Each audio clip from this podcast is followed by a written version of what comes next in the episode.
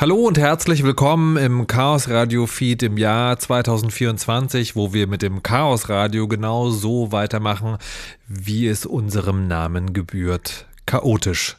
Das gilt sowohl für unseren Terminkalender, der so durcheinander gekommen ist, dass es jetzt erst dicke Bretter gibt und dann Chaos Radio und nicht erst Chaos Radio und dann dicke Bretter, wie es eigentlich sein müsste. Was aber ganz gut passt, weil die dicken Bretter wurden auf dem Kongress aufgenommen und das wiederum erklärt leider auch die Tonqualität, für die wir uns entschuldigen möchten und die beim nächsten Mal wieder besser wird. Jetzt aber frohes 2024 und los geht's mit dicke Bretter.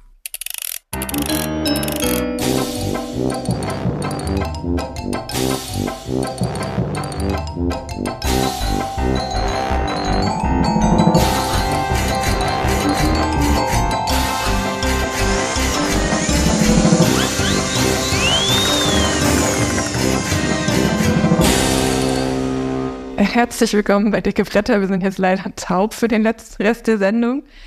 Ähm, und wir freuen uns, heute hier zu sein. Das ist unsere erste Live-Sendung. Ganz kurz vorweg, für die, die uns noch nicht kennen und das erste Mal hören, ähm, Dicke Bretter ist ein Podcast von Elisa Lindinge, Konstanze Kurz und mir, äh, Elina Eichstädt. Ähm, und wir machen uns hier daran, die dicken Policy-Bretter anzufassen Konstanze kann heute leider nicht da sein. Ähm, das kennen die äh, häufig Zuhörenden äh, schon. Aber wir haben mal wieder eine Gästin eingeladen. Ähm, heute ist Bianca da, um mit uns über ihr Lieblingsthema zu sprechen. Unbedingt. Und ähm, Elisa ist natürlich auch da. Hallo Jawohl. Elisa. Hallo Elina. Ähm, ja, ich würde sagen, wir legen los mit diesem netzpolitischen Überfall. Und ja, Bianca, was ist denn dein Lieblingsthema? Wo, womit beschäftigst du dich denn so, wenn du nachts nicht schlafen kannst? Naja, ich kann nachts nicht schlafen, wahlweise wegen der Digitalisierung des Gesundheitswesens oder der Verwaltung oder beidem gleichzeitig. Und ähm, ja, das ist so die Dinge, weswegen ich manchmal aufwache und mir denke, es hat sich wenigstens getan. Muss besser werden. Genau, also meistens kann Bianca nicht schlafen wegen den äh, Policy-Themen in Deutschland. In der EU ist das ähm, meistens mein Thema. Und ähm, wir haben noch nicht so richtig viel über den Bundestag gesprochen und wie das eigentlich mit der Gesetzgebung im Bundestag aussieht und warum wir eigentlich immer viel zu spät dran sind äh, mit unseren Briefen oder vielleicht auch gerade richtig. Und das äh, wollen wir jetzt heute mal angehen. Und es soll natürlich auch um Gesundheitsdaten und äh, Digitalisierung gehen. Und wir schauen jetzt ähm, auf ein Gesetz, was schon durch ist und deswegen hervorragend äh, für dieses Beispiel geeignet ist. Elisa, möchtest du uns mal erzählen, um was für ein Gesetz es sich da handelt? Ja, es geht genauer gesagt sogar um zwei äh, Gesetzesvorhaben, die jetzt beschlossen wurden, nämlich einmal das Gesundheitsdatennutzungsgesetz und einmal das Digitalgesetz. Pauschaleren Namen hätte man sich, glaube ich, nicht ausdenken können. Ähm, und äh, die jetzt vor kurzem im, im Dezember tatsächlich erst im Bundestag verabschiedet wurden. Und die sind nicht aufgrund ihrer Druckfrischheit interessant und nicht nur deswegen, sondern auch, weil der Ablauf des Ganzen, also der Prozess, ähm, wie das aufgesetzt wurde, wann wer befragt wurde, wann was entschieden wurde, eigentlich total so nach dem Buche passiert ist. Wirklich beispielhaft, genau so steht's, so macht man Gesetze. Ähm, und trotzdem kam Mist bei raus. Und äh, ich glaube, deswegen verdient es sich, äh, da nochmal einen genaueren Blick drauf zu werfen. Also auch ganz stark aus der zivilgesellschaftlichen Perspektive nochmal zu gucken, was heißt denn das eigentlich für uns, wenn ein Prozess echt beispielhaft abläuft und wir trotzdem offensichtlich uns nicht so gut Gehör verschaffen konnten, dass wir da rechtzeitig Einfluss drauf nehmen konnten. Also was können wir daraus lernen? ähm, Bianca und ich und auch, ähm, ne, auch Kalisi und, und wir alle, wir haben versucht, noch unser Pfund in die Waagschale zu werfen. Ich glaube, da kommen wir gleich noch drauf. Aber ähm, wir reden gerade noch an, an einem sehr frischen Projekt und ich glaube, ihr werdet unsere Emotionen heute auch noch ein bisschen merken, die wir mit diesem Thema verbinden. Vielleicht fangen wir ähm, so halb von, von Anfang an. Ähm, vielleicht wollt ihr noch mal so zwei Sätze zu diesen beiden Gesetzen sagen. Was ist eigentlich der Plan? Äh, waren, war das absehbar, dass die kommen? Worum geht's da? Ähm, vielleicht auch so in zwei Sätzen, warum sind die so problematisch? Ich weiß, es ist schwer in zwei Sätze zu fassen. Ähm, aber vielleicht können wir das mal so, um ein, ein Gefühl dafür zu bekommen, was für einen für einen Unterschied ähm, es eigentlich geben wird im, im, Thema Gesundheitsdaten, wenn diese Gesetze so kommen, was sie eben tun ja, werden. Also ich fange mal an. Es gibt, äh, wie gesagt, zwei Gesetze, das Digitalgesetz und das Gesundheitsdatennutzungsgesetz. Sie heißen eigentlich offiziell noch viel länger, aber die Kurzfassung Gesundheitsdatennutzungsgesetz äh, ist schon die Kurzfassung von einem Gesetz noch viel länger für Verbesserung von sonst irgendwas. Ähm, aber im Prinzip geht es um zwei Dinge. Wir haben ja im Bereich der Digitalisierung des Gesundheitswesens so seit ein paar Jahren bis Jahrzehnten in Deutschland relativ wenig Fortschritt. Und ähm, jetzt versucht man das so ein bisschen ja, von heute auf morgen irgendwie alles an den Start zu bringen. Das klingt quasi alle Patientinnen eine elektronische Patientenakte. Äh, sie können dann zwar outen, sie kommen sie automatisch. Es werden sehr, sehr viele Dinge vereinfacht, in Anführungszeichen, aber man bricht auch ganz klar mit Grundrechten und äh, geht von dem Prozess der informierten äh, Einwilligung zu einem Opt-out-Prinzip. Das heißt, alle bekommen erstmal, außer sie sind dagegen. Das ist äh, wesentlicher Kernbestandteil des Digitalgesetzes und des Gesundheitsdatennutzungsgesetzes als solches dazu da, dass die Daten, die in den elektronischen Patientenakten dann gesammelt werden, automatisch, ähm, dass die auch der Forschung bereitgestellt werden. Und ähm, das, ich glaube, das Problematische auf jeden Fall daran, dass wir eigentlich, wenn wir überlegen, in Deutschland haben wir sehr, sehr viel mit inform informierter Einwilligung und, und, Selbstbestimmung und sonstigen Dingen eigentlich auch ähm, ja, mit den, den Grundrechten quasi aufgesogen. Und jetzt kommt sowas in die Richtung, naja gut, äh, jetzt bekommt ihr das mal. Und wenn, wenn euch das nicht passt, könnt ihr dann irgendwie dagegen sein. Aber äh, bekommt das allemal und tatsächlich auch die politische Zielsetzung ist zu sagen, wir wollen ganz schnell wirklich 80 Prozent der gesetzlich Versicherten erreichen, äh, plus eben mit einem sehr, sehr starken Fokus auf ähm, ja, äh, medizinische Forschung zu ermöglichen, wobei nicht unbedingt medizinische Forschung im positiven Sinne, sondern auch ganz klar geht um Wirtschaft und Standort und äh, Gesundheitswirtschaft. Den qualifizierten Rand gibt es, glaube ich, jetzt auch noch auf dem Kongress, oder? Hast du, du hast ihn noch nicht auch gehalten. Ja. Genau. Ein Vorgeschmack gewissermaßen. Genau, ich glaube, das spannende Knackwort, das da immer im Raum stand, war, das ist ja alles gemeinwohlorientiert oder dient dem Gemeinwohl, ohne dass irgendwann mal klar benannt wurde, was das eigentlich heißt. Und wenn wir jetzt über, über medizinische Forschung heißen, dann kann es da natürlich einen gemeinwohlorientierten Bereich geben. Pharmaforschung per se ist für mich jetzt nicht gemeinwohlorientiert, nur weil der Medizin hinten rausfällt. Ähm, aber genau das sind dann so, so, Punkte in der Diskussion, wo das Ganze dann auch sehr stark auseinanderging und wo gefühlt auch ähm, Zivilgesellschaft, und das richte ich jetzt sehr konkret auch an, an mich, zu spät drauf geguckt hat. Ich meine, Berker, du bist da schon viel länger dran an dem Thema.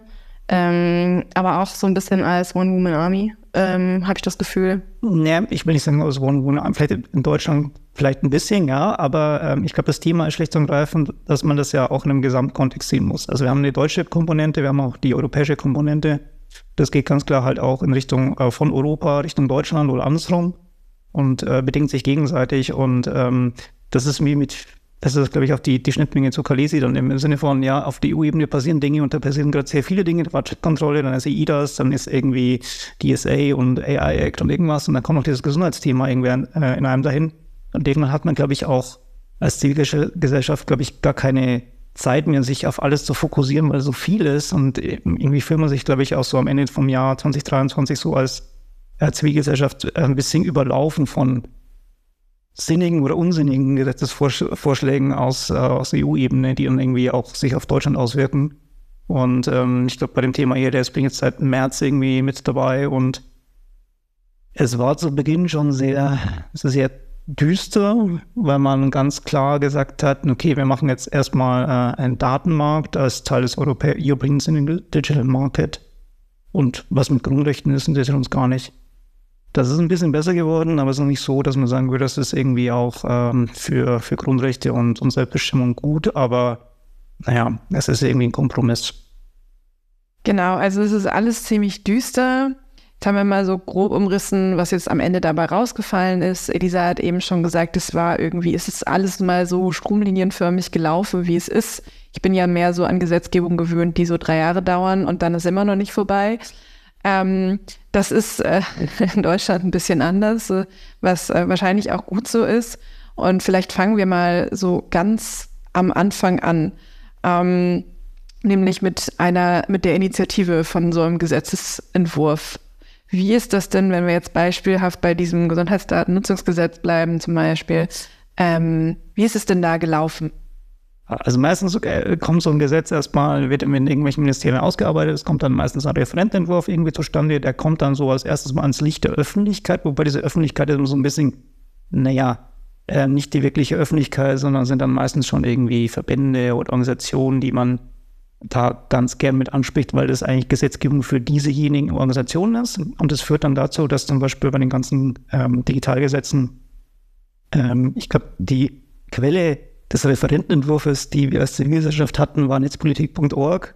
Und das ist ungefähr auch die Einbeziehung der Zivilgesellschaft. Also äh, ich glaube, wahrscheinlich haben alle äh, Krankenkassen und Ärzteverbände und sonstigen diesen ganzen Entwurf schon mal gesehen, konnten dann kommentieren. Du musst als Zivilgesellschaft irgendwie darauf vertrauen, dass es mal irgendwo vom Laster fällt. Das ist dann auch so der bisschen auch der Wunsch, glaube ich, auch ein bisschen, dass man erstmal das nicht so ganz an die Öffentlichkeit packt, sondern dass man erstmal so die Verbände, die davon betroffen sind, und äh, Ärztekammern und sonstige äh, mit einbezieht, damit die schon ein bisschen mehr in diese Richtung prägen können. Und wenn man Glück hat, kommt dieser Referentenentwurf dann irgendwie auch mal an die Öffentlichkeit. Aber das ging schon beim Gesundheitsdatennutzungsgesetz und Digitalgesetz auf eine Art und Weise, wo man eigentlich sich nicht äh, besonders damit rühmen konnte, dass das ein besonders transparenter Prozess war. Äh, jetzt haben wir also als Gegenentwurf ja gerade auch ein paar andere Vorgehensweisen in anderen Bundesministerien, die ich ganz spannend finde. Ähm, heute hat beispielsweise auch Anne Roth über das Thema digitale Gewalt gesprochen. Ich weiß nicht, wer von euch dabei war oder sich das angehört hat. Ähm, da gab es ja auch schon vor dem Referentenentwurf, also quasi ne, vor diesem oft so erst so ein bisschen intern zirkulierten, ähm, äh, vor dieser Entwurfsvariante, ähm, gab es da schon ein Eckpunktepapier, zu dem es ein öffentliches Konsultationsverfahren gab, bei wo man sogar, ich glaube, drei Wochen Zeit hatte, um zu kommentieren.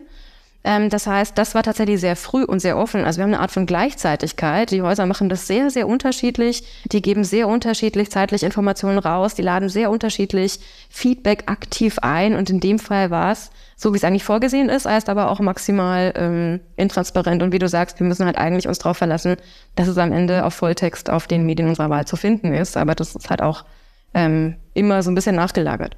Ja, und ich glaube, das ist auch ein wichtiger Unterschied, den wir irgendwie in der EU sehen. Da haben wir dann irgendwie immer diese offenen Konsultationsprozesse, die auch relativ lange laufen. Auch wenn das dann häufig ist, so viel, bitte werfen Sie Ihren Textil ein und dann können wir sagen, wir haben Konsultation gemacht. Ähm, ich bin gespannt, was jetzt am Ende als Referentinnenentwurf rauskommen wird bei der digitalen Gewalt. Also da gab es ja wirklich sehr viel und sehr auch konstruktives Feedback. Ähm, inwieweit das mit einbezogen wird, da bin ich sehr, sehr gespannt, ob das jetzt auch was bringt, weil ich glaube, da sind wir uns alle einig, so Konsultationsprozesse, also sie zu haben, ist wichtig, aber es ist umso wichtiger, dass die auch nicht irgendwie nur dann unterm Tisch verschwinden und ähm, unter Akte B ähm, abgelegt äh, werden. Ähm, also da bleibt es weiterhin spannend. Vielleicht müssen wir dann irgendwann nochmal Anna ein, äh, einladen oder Sina von der GFS. Ähm, genau, aber Referentenentwurf wurde erfolgreich geleakt. Vielleicht an der Stelle, wo wir gerade über Konsultationen und ernstzunehmend sprechen, wie ist denn da so, also vielleicht kannst du es auch gar nicht sagen, aber du sagst ja gerade, naja, an die, die diese Gesetze betreffen, der wird diese, dieser Referentenentwurf schon gegeben wenn die Feedback geben, was ist da so dein Gefühl, wie viel Impact das hat? Also wird es ernst genommen, wird es wirklich mit einbezogen oder ist es so ein bisschen so wieder, vielen Dank für Ihr Feedback und wir machen trotzdem, was wir wollen? Naja, ich glaube, man sucht sich natürlich auch bei, bei, was auch immer Anhörungen, bei Verbände, Kommentaren und sonstigen Dingen, sucht man sich natürlich auch immer die, die schon in die eigene Richtung argumentieren. Das ist natürlich schon so ein bisschen immer. Also man sucht sich nicht unbedingt immer die, die komplett dagegen sind, sondern die grundsätzlich auch schon ähm, diese Wünsche, die in diesen Gesetzen formuliert sind, auch mittragen können grundsätzlich. Ähm, ich habe schon den Eindruck, dass da immer so ein bisschen was rauskommt, so ein paar Detailverbesserungen, speziell wenn es dann um Umsetzung geht, ähm, wie dann das in der Praxis funktionieren soll. Ähm, ich habe aber nicht den Eindruck, dass es irgendwie die Richtung des Gesetzes komplett verändert, sondern dass es das ein bisschen halt noch mit, sagen wir, praktischen Erfahrungen anreichert. Ähm, aber da sind so grundsätzliche strategische Änderungen meistens nicht drin. Ähm, die sind aber eigentlich vorher schon meistens klar und ähm, die gehen meistens auch relativ konform mit den Gruppen, die man natürlich auch durch solche Gesetze begünstigen möchte. Naja, was. Okay. Es war jetzt alles, glaube ich, so ein bisschen trocken und juristisch und ich glaube, alle sind jetzt auch erstmal erschlagen von wie Gesundheitsdatennutzungsgesetz und äh, EHDS funktioniert. Hätte ich fast gesagt, du hast gar nicht erklärt, was das für eine Abkürzung ist. Sorry. ähm, also EHDS ist der, der die äh, europäische Schwester, das ist das European Health Data Space. Ähm, es ist genauso abgespaced, wie es klingt. Ähm, aber wir haben jetzt diesen Referentenentwurf und du hast jetzt gerade schon so Anhörungen anklingen lassen und deswegen kommen wir ja jetzt zu so ein bisschen lustigeren Teil. ähm, hm. Anhörungen. Wann, wann, wann kommen diese Anhörungen ins Spiel und äh, wie ist das eigentlich so? Also grundsätzlich gibt es ja mehrere Entwurfsfassungen. Es gibt einen Referentenentwurf, dann gibt es meistens irgendwie noch einen Kabinettsentwurf. Und wenn es dann also der Punkt Kabinettsentwurf ist. Also das heißt dann immer, das ist der, der, Entwurf der Bundesregierung für irgendwas. Das heißt, es ist dann in so einer Fassung, wo, das, wo man sich quasi auch intern im Kabinett so geeinigt hat und sagt, okay, das ist jetzt das, wo wir uns drauf committed haben. Ähm, grundsätzlich ist es aber halt auch mal federführend von jeweiligen Haus, das halt sagt, okay, guckt, wir haben jetzt die erste Fassung, da hat schon mal jemand Korrektur gelesen, Anführungszeichen, dann geht es halt Richtung äh, Kabinett und dann geht es erstmal so den, den Weg ähm, der, der, Gesetzgebung ähm, ja, im Parlament im Prinzip. Und ähm, da sind wir lustigerweise beim Thema Gesundheitsdatennutzungsgesetz und Digitalgesetz, glaube ich, es gab irgendwann mal Mitte des Jahres so einen Zeitplan. Und normalerweise denkt man sich, Zeitpläne werden nie eingehalten, aber komischerweise hat es da funktioniert, was äh, ungewöhnlich ist. Und ähm, laut Zeitplan waren wir da äh, Ende August beim ähm, Kabinettsentwurf und sind dann, jetzt muss ich ein bisschen spicken, äh, in der ersten, äh, ersten Lesung im Bundestag gewesen am 9.11. Ähm, da wird das erstmal diskutiert und wird dann meistens in die jeweiligen Ausschüsse übergeben. Und äh, federführend für das Thema Gesundheit war natürlich der Gesundheitsausschuss, der sich dann aber eigentlich dann halt beschäftigt hat mit einem sehr, sehr stark digitallastigen Thema. Das könnte man sich überlegen, ja, gut, federführend fachlich gesehen ist der Gesundheitsausschuss, aber weil das so einen starken Impact auf den Bereich Digitales hat, ist vielleicht auch der Digitalausschuss noch irgendwie mit befasst. Und man kann es natürlich auch beliebig weit reden, wie weit es dann auch Richtung Inneres geht, Richtung Verbraucherschutz und sonstige Dinge. Die sind da alle schon immer irgendwie mit ähm, tätig, ähm, aber äh, federführend eben der Gesundheitsausschuss und Nachdem das durch die erste Lesung geht, das ist immer das, was dann im Parlament passiert, ähm, versucht man natürlich auch die Fachlichkeit mit einzuladen. Dann gab es die Anhörung. Und die genau. Anhörung ist ja äh, spannend zusammengesetzt. Äh, es gab schriftliche Stellungnahmen. Äh, viele sogar. Also viele. ich habe selten so viele gesehen. Ja, ich glaube, wir haben hier uns so den ähm, von irgendwie Krankenkassen wie die AOK bis über den Bitkom. Ähm, natürlich Bianca, und ich weiß nicht, hast du den Rekord für die meisten Emojis in einer Stellungnahme im Bundestag geknackt? Ähm, die ist wirklich sehr sehenswert, sie ist sehr schön und ich finde die sehr didaktisch eingesetzt. Insofern klickt da mal rein. Wir ja, packen sie in die Show Notes. Ich glaube, man muss auch erklären, wieso den ganzen Stellungnahmen eigentlich, also was die auch erzeugen, glaube ich, von, von dem Prozess von, falls ihr mal in die Gelegenheit kommt, dann die Stellungnahme schreiben äh, oder schreiben, eingeladen werdet, eine Stellungnahme abzugeben. So dann. Beantwortet die Fragen nicht, das ist das Wichtigste. Genau, beantwortet nein. nein also beantwortet die Fragen, aber strukturiert eure Stellungnahmen nicht nach den Fragenkatalogen. Nein, ich glaube, das Wesentliche ist, man muss sich vorstellen, das ist halt dann irgendwie, man hat dann vielleicht irgendwie 14 Tage Vorlauf. Es ist so der Vorlauf, wo man weiß, dass Ausschüsse irgendwie stattfinden. Meistens sind die etablierten Organisationen, die wissen schon ein bisschen früher davor, weil die haben den ganzen Tag Leute, die auf Policy-Arbeit irgendwie arbeiten und wissen davon. Und als Zivilgesellschaft kommt es dann meistens vor, dass du vielleicht so eine Woche Vorlauf hast, offiziell. Ne? Kriegst du irgendwie so äh, eine Einladung per E-Mail von, von irgendeinem Ausschuss im Bundestag. Ja, übrigens hier äh, Anhörung äh, so und so, ähm, Stellungnahme. Ähm, und dann schreibst du halt eine Stellungnahme. Und die Stellungnahme ist eigentlich, ähm, naja, sie hat äh, mehr oder weniger viel Impact insofern, dass es ein bisschen auch die Themen vorbereitet, die dann besprochen werden. Ähm, aber ja, man kann tatsächlich auch, wenn, wenn ihr irgendwo einen Gesetzesentwurf habt und ihr wollt so eine Stellung nehmen, könnt ihr die auch so ans, an des jeweiligen Ausschusses schicken. Die würden die auch mit veröffentlichen. Wo kann man das DDoSen? Äh, wir können es mal ausprobieren mit irgendeinem Gesetz. Ich weiß bloß nicht bei welchem. 2024. äh, man muss aber auch sagen, dass also man hat dann halt irgendwie eine Woche Zeit, eine Stellungnahme zu schreiben, was eigentlich so eine, so eine, so eine ja, wissenschaftliche Arbeit eigentlich ist. Irgendwie so acht bis zehn Seiten ist immer so irgendwie gutes Maß an, an äh, Input und dann manche zerlegen dann einfach das jetzt von hinten bis vorne und sagen dann hier, ja, das ist irgendwie gut, schlecht, das ist noch unpräzise und aus der Erfahrung von sowieso würden wir es empfehlen. Ähm, da üblicherweise aber auch Mitarbeitende bei, bei MDB-Büros und äh, MDB selbst und was auch immer keine Zeit haben, ist eigentlich die die Quintessenz dessen, dass du auf irgendwie einer Seite gut prägnant darstellst, was eigentlich gut und schlecht ist. Und das so kam es auch zu dieser ominösen Emoji-Stellungnahme, die ich allerdings nicht fürs Gesundheitsdatennutzungsgesetz erfunden habe, sondern für das Online-Zugangsgesetz. Ähm, weil tatsächlich äh, bei der Menge von Stellungnahmen äh, die jeweiligen Büros, um nochmal die wichtigen Punkte rauszufinden, einfach nur noch beschäftigt sind mit Arbeit deswegen ist das nicht das Beste, was man als Zivilgesellschaft machen kann, das einfach so prägnant und kurz aufzubereiten, dass das einfach auch schnell äh, erkennbar ist, um was es eigentlich geht. Das heißt, wir treffen uns nächstes Jahr hier für einen Stellungnahmen-Schreibworkshop?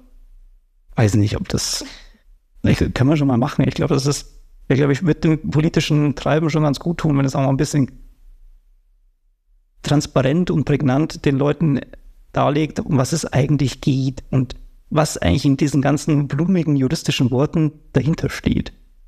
Ja, und ich glaube, es ist aber trotzdem, du hast es mit der einer Woche Vorlauf ähm, nochmal gesagt, nochmal wichtig zu betonen, dass das halt echt ein großes Problem für die Zivilgesellschaft ist und das auch ein, eine große Hürde, sich ähm, sinnvoll inhaltlich einzubringen, denn ähm, manchmal hat man den Text ja dann auch nicht so früh vorliegen, wie man sich das vorstellt. Und ähm, ich, ich weiß es selber, dann irgendwie so 50 Seiten trockene Juristerei durchzukauen, ist dann halt manchmal doch so nach Feierabend nicht unbedingt das, wofür man die Kapazitäten hat und dann auch noch eine wissenschaftliche Arbeit daraus zu zaubern. Ähm, ich habe gerade mal die PDF aufgemacht, nur so als Vergleichswert. Ähm, die ist tatsächlich 87 Seiten lang. Also das ist dann quasi das Ding, was da kommentiert werden muss. Ja. Und also man kriegt da auch ganz, ganz spannend irgendwie, man merkt halt, wo die Organisationen auch irgendwie ihre, ihre Arbeit rein äh, investieren können. Also ich hatte irgendwie als, als Einzelperson irgendwie halt diese Woche Vorlauf und dann, naja, sollte das halt irgendwie drei, vier, fünf Tage vorher da sein, sonst hat es irgendwie keinen kein Impact mehr. Äh, dann bist du halt irgendwie so bis Nacht beschäftigt und äh, stempelst die dann quasi noch digital und steht irgendwie 23 oder 46 drauf, weil das der Zeitpunkt quasi fertig war. ähm, und dann guckst du irgendwie auf irgendwie so größere Organisationen wie die GKV Spitzenverband und dann sind es halt 200, 243 Seiten und denkst dir, okay, wie viele Juristen haben da dran gesessen und wie lange haben die schon vorbereitet?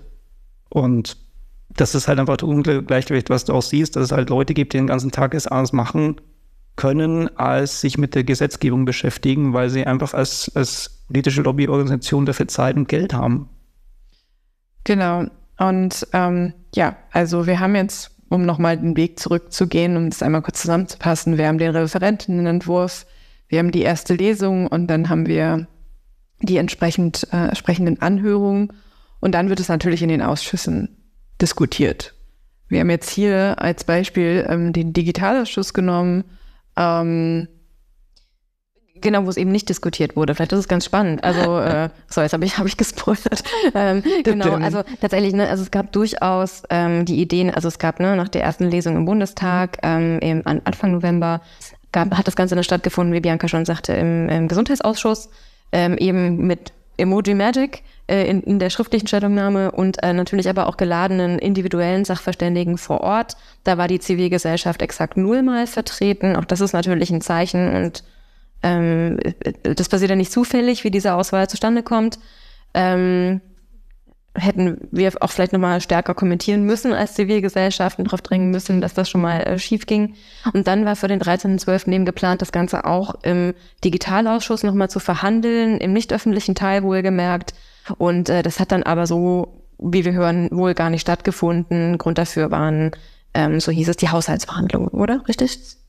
Also das Thema der Haushaltsverhandlungen ist, glaube ich, äh, ab einem gewissen Moment, es, also man muss vielleicht auch ein bisschen so erklären, was wie, wie Stellungnahme, also wie die Anhörung als solche nach der Stellungnahme eigentlich weitergeht. Das ist meistens immer so ein Termin von 90 Minuten, einer Stunde oder wie auch immer, so, wo dann halt irgendwie ja, 15 Parteien irgendwie in einem, in einem Kreis sitzen und dann hast du irgendwie gefühlt auch äh, für, ein, für ein mündliches Statement zu irgendeinem Thema oder zur Beantwortung von Fragen hast du nicht viel Zeit. Also hast du irgendwie, sitzt in so einer Anhörung, hast dann irgendwie vielleicht irgendwie, wenn es hochkommt, Eingangsstatement von vier Minuten.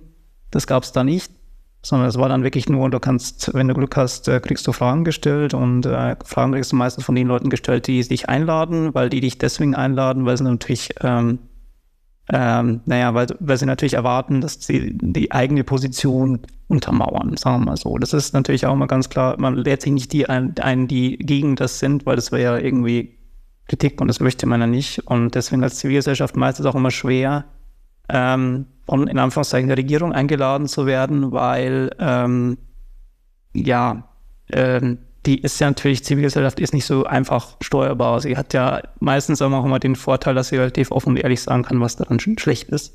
Klassischerweise laden uns deswegen die Oppositionsparteien ein. Ne? Genau. Und äh, gut, da ist auch nicht mehr so viele, die noch Zivilgesellschaft haben wollen. Also der, die Luft auch da wird dünn tatsächlich. Die Luft wird dünn und ich, man merkt tatsächlich auch, dass durch die Auflösung der Fraktion der Linken da auch ein sehr, sehr starker Arm äh, von, von verlängerter Zivilgesellschaft auch weggebrochen ist. Also muss man sagen, wie es ist. Und ähm, es gibt noch so Ansätze irgendwie, also ich hatte den Eindruck, dass es in manchen anderen, dass der Digitalausschuss sich schon noch ein bisschen äh, dafür rühmen kann, dass er auch mehr auf Zivilgesellschaft zugeht. Das muss man ganz ehrlich sagen. Aber in den ganzen gesetzten Ausschüssen, Gesundheit und so, merkt man, da ist, äh, da lädt man halt seine Verbände ein. Und da will man eigentlich gar nicht die Leute dazu haben, die eigentlich so ein bisschen einen anderen Blick drauf ich glaube, man muss halt auch einfach ganz klar sagen, dass wenn wir dann eingeladen werden, dass wir es häufig, auch wenn es Ampelparteien sind, dann sehr engagierten jungen Abgeordneten zu verdanken haben, die äh, irgendwie einen Weg gefunden haben, äh, die zivilgesellschaftlichen Vertreterinnen damit reinzubekommen. Ähm, das muss man denen immer sehr zugute halten. Die sind da gerade im Digitalausschuss, aber ich weiß nicht, wie deine Erfahrung mit anderen Ausschüssen ist. Äh, da ist dann die Wirkmacht wahrscheinlich nicht groß genug, aber doch sehr engagiert, ähm, die Zivilgesellschaft ähm, mit unterzubekommen. Ja, also ich habe den Eindruck, dass es, ähm, es gibt halt Ausschüsse, die sind ähm, per se auch ein bisschen lockerer. Der Digitalausschuss ist, gehört auf jeden Fall dazu, weil man da einfach auf einen anderen Umgang so ein bisschen auch im Ausschuss selbst pflegt untereinander, aber auch so ein bisschen, wo man halt schon von vornherein äh, sieht, man ist irgendwie ähm, angewiesen auf das Feedback von Leuten.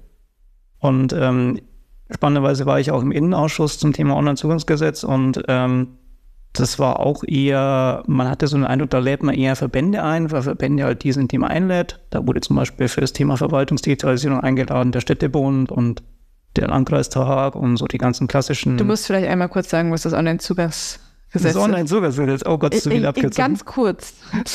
Also das Online-Zugangsgesetz ist der Versuch, dass man Verwaltungsleistungen, wo es ein paar äh, tausend eigentlich gibt, man hat sich beim Thema Online-Zugangsgesetz erstmal auf 575 äh, beschränkt, dass man die innerhalb einer Zeitfrist online den Bürgerinnen zur Verfügung stellt. Das hat nicht so ganz funktioniert, deswegen gab es eine Anhörung zum Online-Zugangsgesetz 2. Ähm, ist das parallel zur Ausweis-App 2 oder wie habe ich das so verstehen? Nein, das oh, ist tatsächlich. Insider, ja, jetzt kommen, kommen, die, kommen die, die, ganz, ganz dicken äh, Naming-Dinge. Nein, äh, das ist tatsächlich die logische Folgerung auf das erste Online-Zugangsgesetz von 2017. Und ähm, lange Rede, kurzer Sinn, Innenausschuss. Normalerweise kommen in den Innenausschuss halt einmal äh, ja, äh, ein paar Juristen rein und dann kommen irgendwie ein paar ähm, Organisationen rein, die irgendwie in dem Bereich relevant sind, aber dass da irgendwie Zivilgesellschaft mit reinkommt, ist eher selten. Ist aber passiert, war aber auch äh, ja, Opposition.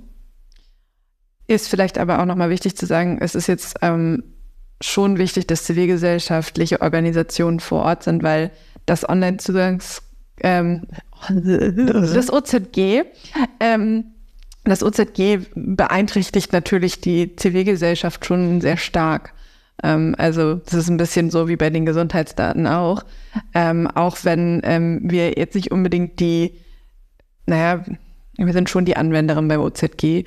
Ähm, aber ähm, ich glaube, das, das wird auch manchmal dann gerne so in unter Verwaltern verschachtelt und eigentlich sind die Betroffenen ganz andere. Und eh, total. Und das ist aber, glaube ich, auch echt nochmal eine Kommunikationsebene, die wir viel stärker bespielen müssten. Ich meine, da werden, da, da rühmen sie sich, sich ja sogar mit, dass sie jetzt hier Gesetzesvorschläge auch vorantreiben und schnell und energetisch und es muss was passieren, weil es ist zu lange nichts passiert. Stimmt ja auch alles. Mit ganzen gesellschaftlichen Auswirkungen für Gemeinwohl, ich weiß nicht was. Aber dann reden sie echt nicht mit den Leuten, die es betrifft. Wenn es gesellschaftliche Auswirkungen hat, dann redet doch mit der Gesellschaft. Ist doch eigentlich nicht so schwer. Und ich meine, wir reden uns, wir sagen das ja schon immer wieder, ne? Aber das immer noch mal stärker zu forcieren und zu sagen, ihr könnt doch überhaupt kein Gesetz diskutieren, wo Zivilgesellschaft nicht ein einziges Mal offiziell am Tisch saß und ernsthaft Rede und Antwort stehen konnte. Ich glaube, das müssen wir auch echt auf einer Metaebene immer wieder reproduzieren, dass, dass der Reflex auch irgendwann mal auf der anderen Seite einsetzt. Ja, Definitiv, ich glaube, da brauchen müssen wir viel so menschenzentrierter an ganz vielen Stellen werden. Oh. Oh. Oh. oh. oh nein. Hast du das M-Wort gesagt? Nein. Ah, ja, Na, es ist auch wichtig, aber tatsächlich ist dieses, es war sowohl beim Thema, bei der Anhörung zum, zum Thema Online-Zugangsgesetz, auch beim Thema Digitalgesetz so dieses, dieses Buzzword, was dann, also wenn Menschen die in diesen ganzen. Also steht das nicht in unserem offenen Brief? Also Entschuldigung, ja, wollte ich nur kurz sagen. Ja, ja, total, Nein, aber, total. Ähm, ne, ich finde spannend, wenn dann die Organisation, die eigentlich seit 20 Jahren schon immer äh, dieses ganze System geprägt hat, dann sagen sie, machen jetzt plötzlich Nutzerinnenzentrierung und ich denke mir dann so, ja, aber wo sind denn die Nutzerinnen in diesem Kreis, die hier diskutieren? Sind ja hier nirgendwo. Und äh, dann, dann, diskutieren die Verbände und, und Ärztekammer miteinander, wie denn das System am besten irgendwie äh, funktionieren soll und nach ein paar Krankenkassen. Aber äh, naja, so äh, die Menschen, die es betrifft, sind dann eher so selten beteiligt und das ist einmal ein bisschen das Ungleichgewicht, was es gibt. Und ähm, deswegen ist es so spannend, wenn man jetzt plötzlich heißt, wegen Nutzerzentrierung müssen wir das und das tun, dann denke ich mir so, ja, aber ihr macht ja keine Feldstudie, sondern ihr macht aus eurer Sicht das, was ihr für Nutzerzentrierung ähm, haltet, nehmt ihr als Vehikel für, dass ihr eure Gesetzesprägung in diese Richtung schiebt.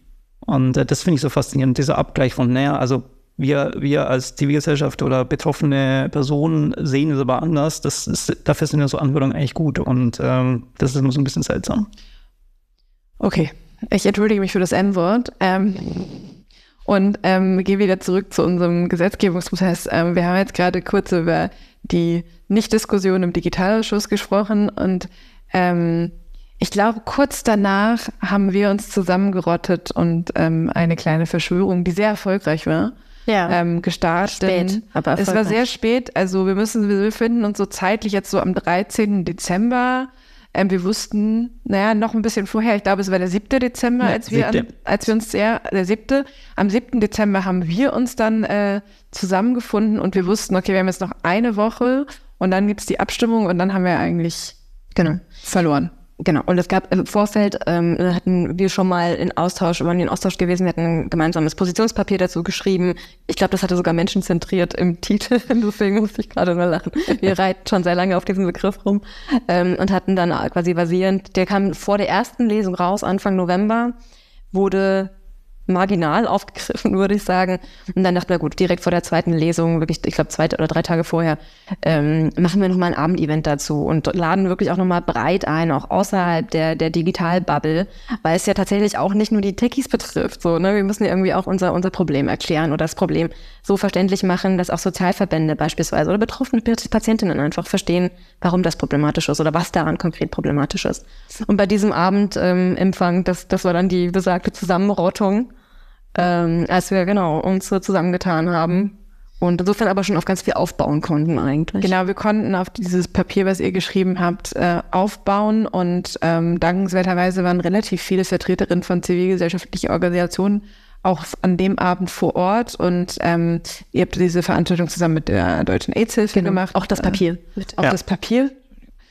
Ähm, und äh, dadurch konnten wir, also es ist natürlich irgendwie der Klassiker in, in deutschen Gesetzgebungsprozessen, ähm, dass äh, gerade wenn es um Digitalisierung geht, dass die, die Netzpolitik oder die netzpolitische Zivilgesellschaft pöbelt und ähm, mit der deutschen AIDS-Hilfe und den entsprechenden Kontakten haben wir dann, habt ihr dann aus, aus diesem oft aus diesem Grundlagenpapier, sage ich mal so, einen offenen Brief äh, gemacht und ähm, da haben wir jetzt wirklich starke Unterzeichnerinnen, sogar äh, die Zahnärzte.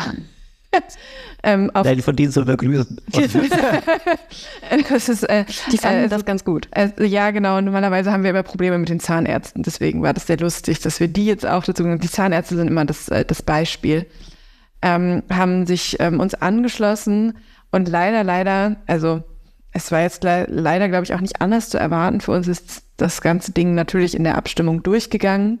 Ähm, nicht äh, so, wie wir uns das vorgestellt haben. Das heißt, dieses Gesetz wurde verabschiedet ähm, und wird ähm, dann, äh, ich, ich bin mir gerade nicht ganz sicher, was davon wie wo in Kraft tritt, aber das kann Bianca bestimmt besser erzählen als ich. Ja, also im Prinzip ist es so, ich glaube, man muss, muss es immer vielleicht von der, äh, von der, von dem realistischen Erfolgen, sollte man vielleicht noch kurz vorher darüber sprechen, bevor wir darüber sagen, nach dem Motto, jetzt geht das endgültig irgendwie in Kraft und das ist irgendwie alles, alles ganz doof und hat nichts gebracht. Muss ich, glaube ich, als Zivilgesellschaft immer die, äh, zu finden, dieses Erfolgserlebnis, was hat man eigentlich erreicht und was, was ist eigentlich realistisch zu erreichen? Dass, dass man jetzt irgendwie ein Gesetz stoppt, ist, ist sehr unwahrscheinlich. Man kann, äh, es kommt drauf an. Ja, also wenn irgendwas ganz schlecht gemacht ist, dann kann man irgendwie dran rütteln. Ähm, wenn sich aber irgendwie ähm, ähm, zumindest bestimmte Teile äh, einig sind, dann geht sowas meistens relativ schnell durch. Ähm, man kann aber auf Detailverbesserungen immer irgendwie hinarbeiten. Das ist zumindest das, was geht. Ähm, auch das war beim Thema Gesundheitsdatennutzungsgesetz und Digitalgesetz nur so bedingt äh, der Fall. Was aber zumindest bemerkenswert war, dass ähm, wenn jetzt äh, Karl Lauterbach äh, an seinem großen Tage in der zweiten Lesung vorstellt, nach dem Motto, ähm, er hält die Rede zum jeweiligen Gesetz und genau dann kommt der Zwischenfall. Und genau dann sagt jemand, aber die Zivilgesellschaft hat gesagt, das, das, das. Und dann hast du bist dann zumindest am richtigen Moment präsent gesagt übrigens, naja, wir sehen es nicht so ganz äh, alles in, in, in schönen bunten Farben und alles wird super, sondern da gibt es schon auch Dinge, die sind essentiell irgendwie kaputt und äh, da würden wir schon mal gerne darauf hinweisen. Und ich glaube, das war schon insofern für die Zeit und auch äh, ja, den, den, die improvisierte Art und Weise, wie wir das, das vorbereitet haben, glaube ich, schon auch ein Erfolg. Ähm, ich glaube, wichtig ist, dass man halt dann äh, auch offenkundig klar macht, dass wir diesen Prozess sehr naja, sehr kritisch be begleiten. Das ist kein äh, Selbstläufer, sondern dass es immer auch heißt, okay, Gesetzes, ähm, äh, Gesetze sind eins, aber dass wir das umsetzen und dass wir das auch tatsächlich äh, zu den Leuten bringt, ist was, was muss man kontinuierlich begleiten und auch kritisch begleiten, weil sonst wird es ein, ein System, was an den Leuten vorbeigeht. Und ähm, ich glaube, das war in dem Moment schon auch gut, wie es ankam. Ähm, es ist aber jetzt natürlich nicht so, dass man sagt, okay, jetzt ist plötzlich irgendwie haben sich die Abstimmungen komplett geändert. Das war auch nicht zu erwarten. Aber vielleicht können wir das ja so ein bisschen als unser, unser, wir können ja jetzt mal reflektieren, was wir als Zivilgesellschaft auch jetzt aus diesem Learning, dass wir wissen, dass wir eigentlich sehr schlagkräftig sein können mit den entsprechend auch den fachlichen Verbänden oder den fachlich zivilgesellschaftlichen Organisationen, die nicht netzpolitisch sind, aber fachlich mit dem Gesetz entsprechend verbunden sind, was wir jetzt daraus mitnehmen, was wir anders machen. Ja, ich, ich glaube, also erstmal die Tatsache, dass wir so strukturell und frühzeitig zusammenarbeiten, ist, glaube ich, echt nicht radikal neu, aber wir versuchen es halt zum Standard zu machen und ich glaube, das ist essentiell, um dieses, oh, jetzt kommen die Datenschützer wieder, dieses Augenrollen einfach mal unmöglich zu machen, weil wir halt nicht, also nur weil wir einfach in einer anderen Zusammenstellung, in einer anderen Konstellation kommen. Ich glaube, das ist tatsächlich ein total wichtiger Punkt. Ja, und ich glaube, das ist auch ein Learning auch aus der Chatkontrolle zum Beispiel, dass es halt einfach auch auf der anderen Seite nicht die Kapazitäten gibt, sich mit dem technischen Aspekt auseinandersetzen zu setzen, wie es aus unserer Perspektive auch nicht die Erfahrung und das Wissen gibt, wie es jetzt zum Beispiel aus Sicht der deutschen AIDS-Hilfe aussieht, wenn man auf dieses Thema blickt. Und ähm, dass es aber eine sehr wichtige Perspektive ist, um ein, ein gutes Gesetz ähm, dabei rauszukommen. Also wir nehmen uns das vielleicht vor fürs nächste Jahr, dass wir das ordentlich machen. Also ordentlich machen wir es immer auch. Früh, frühzeitiger. Und ähm, ja, ich glaube, was, was es aber trotzdem immer gibt, äh, ist natürlich irgendwie einen, einen qualifizierten Rant über den Stand der deutschen Digitalisierung. Ähm, wir haben ja irgendwie in unserem Ursprungsankündigung ähm, haben wir mal gesagt, wir gucken auch mal auf 2024 und ähm, ich glaube, ähm, wer könnte besser qualifizierter ranten oh als Elisa? Oi. ja, oder? Und ich wollte heute so konstruktiv sein. Ja, aber du, du bist immer sehr konstruktiv und jetzt kannst du mal erzählen, so was ja. ähm, uns so da bevorsteht. Na, ich kann ja mal anfangen. Ähm, also das ähm, Gesetz äh, für digitale Gewalt, bei dem wir den Referentinnenentwurf äh, erwarten, ähm, das, das wurde jetzt schon mehrfach erwähnt. Ähm, da sind wir sehr gespannt drauf und hoffen einfach, dass dieses Konsultationsverfahren irgendwie ernst gemeint war und irgendwas mit diesem sehr ausdrucksstarken Feedback und ich glaube auch sehr konstruktiven Feedback, ähm, das eingereicht wurde, dass das aufgegriffen wird. Ne? Also dass das tatsächlich kein reines Lippenbekenntnis war, sondern wirklich auch jetzt sich niederschlägt im, in, in den, im Wording am Ende. Du hast das vorhin auch gesagt, ne? Zu sagen, es ist irgendwie alles schlecht. Damit kann natürlich die Politik und die Leute, die da irgendwie sitzen und jetzt vielleicht noch einzelne Wörter ändern können, auch wenig anfangen mit so einer Fundamentalkritik, sondern wirklich zu schauen, was daran können wir denn noch retten? Was sind denn die Stellschrauben, die wir noch bewegen können? Ähm, das ist das eine. Und das andere, ja, also äh, klar, 2023 war jetzt nicht irgendwie von den großen Erfolgen ähm, gesät und ich würde gerne freundlich und nachdrücklich ähm, die Ampel daran erinnern, dass sie tatsächlich einen vielversprechenden Koalitionsvertrag hatten. Ähm, auch dazu gab es im Chaos Radio, hat man eine Folge gemacht, zur Halbzeitbilanz. Wir haben ein Zwischenzeugnis ausgestellt, in dem es hieß, es war nicht alles schlecht, aber gibt doch durchaus Luft nach oben. Ich glaube, das äh, hat sich nicht so stark verschoben. Und äh, ich meine, in dem Koalitionsvertrag standen Sachen drin wie, ähm, wir wollen ein Recht auf Verschlüsselung einführen. Das wäre doch immer was, was ich mir für 2024 wünsche. Und ich glaube, da müssen wir aber auch alle nochmal laut werden und mal daran erinnern. So, hey, was ist damit? Steht im Koalitionsvertrag. Wann können wir damit rechnen? Wann können wir die ersten Entwürfe sehen? All diese Geschichten auch wirklich nochmal einfordern, nicht nur gegen die Dinge zu sein, die wir schlecht finden, sondern auch die Dinge, die wir gut finden und die wir gerne realisiert sehen würden, nochmal aktiv einzufordern. Aber ich, ich bin gespannt auf deinen Rant. Oh Gott. Nee, also ich glaube, das Thema, was wir sehen, ist, dass wir jetzt nicht mehr in dieser Phase sind, von wegen, äh, man kann sich hinter diesen ganzen äh, Sachen verstecken. Bisher im Bereich Gesundheit, auch im Bereich Verwaltung sowieso, aber da passiert weniger. Ähm, ist es so, dass man jetzt halt an dem Punkt ist, wo es auch keine Entschuldigung mehr gibt für, ähm, das geht nicht wegen sowieso, sondern man hat im Bereich Gesundheitsdigitalisierung jetzt ganz klar gemerkt, hat sich jemand ein Gesetz geschaffen, um mal ein ganz bestimmtes System durchzudrücken. Und wenn irgendwas davon intransparent äh, läuft, wenn irgendwas davon irgendwie so vertuscht wird, wenn irgendwas davon schief läuft, dann sind die Leute jetzt tatsächlich in der Haftung, das, das äh, als in ihre Verantwortung zu nehmen. Das ist einerseits mit der Wahrscheinlichkeit, dass es schief gehen wird, wenn wir auf die Ge Geschichte der Digitalisierung des deutschen Gesundheitswesens gucken, nicht so sehr tröstlich, aber es schafft zumindest klare, klare Fronten von wegen, man kann sich dann nicht mehr dahinter irgendwie den Bundesdatenschützer Datenschutzbeauftragten oder den IT-Security-Leuten verstecken, sondern dann ist jetzt, dass ich, okay, ihr wollt das so haben, ihr wollt es habt so durchgezogen. Und wenn, ihr, wenn es gegen die Wand fährt, seid ihr schuld. Und ich glaube. Und wenn wir es danach kaputt machen, auch. Auch dann. Und ich glaube, das ist zumindest in, im Sinne von ähm, dem Moment, dass wir jetzt an einem Punkt sind, entweder geht das, ich glaube es mal nicht, aber ich habe da durchaus auch Erfahrung mit, aber entweder geht das so durch oder man merkt halt, dass es so nicht mehr funktioniert. Und da muss man, glaube ich, für eine neue überlegen, wie man sowas überhaupt gemeinsam zustande bringt.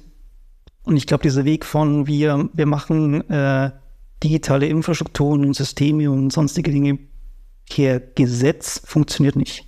Das funktioniert nur in einem, einem, Prozess von gemeinschaftlichen Arbeit. Was wollen wir eigentlich? Was, wo gibt es Dinge, da können wir nicht alles haben, sondern müssen uns darauf einigen. Und diesen gesellschaftlichen Konsens von, wie soll denn das im digitalen funktionieren, in Verwaltung, Gesundheitswesen, den haben wir meistens ja nicht so wirklich, sondern es ist immer so dieses, ja, hier ist ein Gesetz und jetzt sagt man noch irgendwie zwei, drei Sachen, was für ihn gut, schlecht ist, wir können es nicht mehr komplett verändern. Ich glaube, wir müssen da halt irgendwann merken, dass wir in diesem, in diesem immer gegen die Wand fahren, irgendwann nicht mehr so weit kommen und dann spätestens in dem Moment sind wir halt an dem neu drüber nachdenken, wie kommen wir eigentlich zu einer gemeinschaftlichen Lösung. Ja, also Try and Error ist da nicht die Lösung, ähm, sondern anscheinend ein bisschen mehr Weitsicht was ich mir auch für, ja. Schwierig. Oh. ähm, ich, ich, ich glaube, ich erhoffe mir, dass wir, wenn wir mehr interdisziplinärer arbeiten als Zivilgesellschaft, wir bessere Chancen, Chancen haben und es nicht mehr dieses Narrativ von die Netzpolitik, die Datenschützer und so weiter gibt, sondern dass wir es schaffen, unsere Expertisen sozusagen zu verknüpfen und vor allen Dingen auch verstehen, dass wir unsere technische Aspekt Expertise da auch nicht nur sozusagen äußern müssen in Form von Stellungnahmen, sondern auch so ein Stück weit zur Verfügung stellen müssen, um da gute, konstruktive äh, Vorschläge zu machen. Und ich erhoffe mir ja auch äh, von, von diesem Podcast, den wir hier machen, dass ähm, es einfach für die zivilgesellschaftlichen Akteurinnen oder Menschen, die sich gerne engagieren möchten, ein bisschen weniger Frustration gibt und ein bisschen mehr Verständnis dafür, wie lang oder kurz die Prozesse sind und wie sinn- oder nicht sinnvoll es ist, sich an bestimmten, ähm, bestimmten Stellen einzubringen. Und ich, ich glaube, aus Digi Digitalo- oder Netzpolitik-Sicht war ja das eigentlich unsere Traumampel irgendwann mal, in Anführungsstrichen. Ähm, und ich finde es ganz schön bitter. Also ja, sie mussten auch ziemlich viel Mist ausbaden, das muss man ja auch immer sagen. Aber ich finde es wirklich bitter, dass sie jetzt eigentlich digitalpolitisch hätten durchregieren können, sage ich immer so. Bei sehr vielen Themen sind wir uns einig und sie es einfach verdammt nochmal nicht schaffen. Und äh, wenn ich, wenn ich mir wirklich was wünschen könnte, wäre es, dass sie das Ruder doch mal rumreißen und irgendwie es hinkriegen, alles, was sie mal versprochen haben, umzusetzen. Das ist total utopisch. Ähm, aber man kann ja noch Hoffnung haben. Und ähm, ja, ich glaube, damit sind wir am Ende. Vielen Dank, dass ihr da wart, seid, wiederkommt. Man weiß es nicht so genau. Es wird sicherlich noch etwas zu tun geben, Nein, wo wir äh, konspirativ äh, Wir haben die Hoffnung nicht aufgegeben. Das muss man sagen. Wir haben Das- die Hoffnung nicht aufgegeben. Dass wir konspirativ zusammenkommen, nee, da Nein. bin ich mir ziemlich sicher. Und dass wir auch weiter zusammen dicke Bretter bohren. Danke euch, dass ihr dabei wart.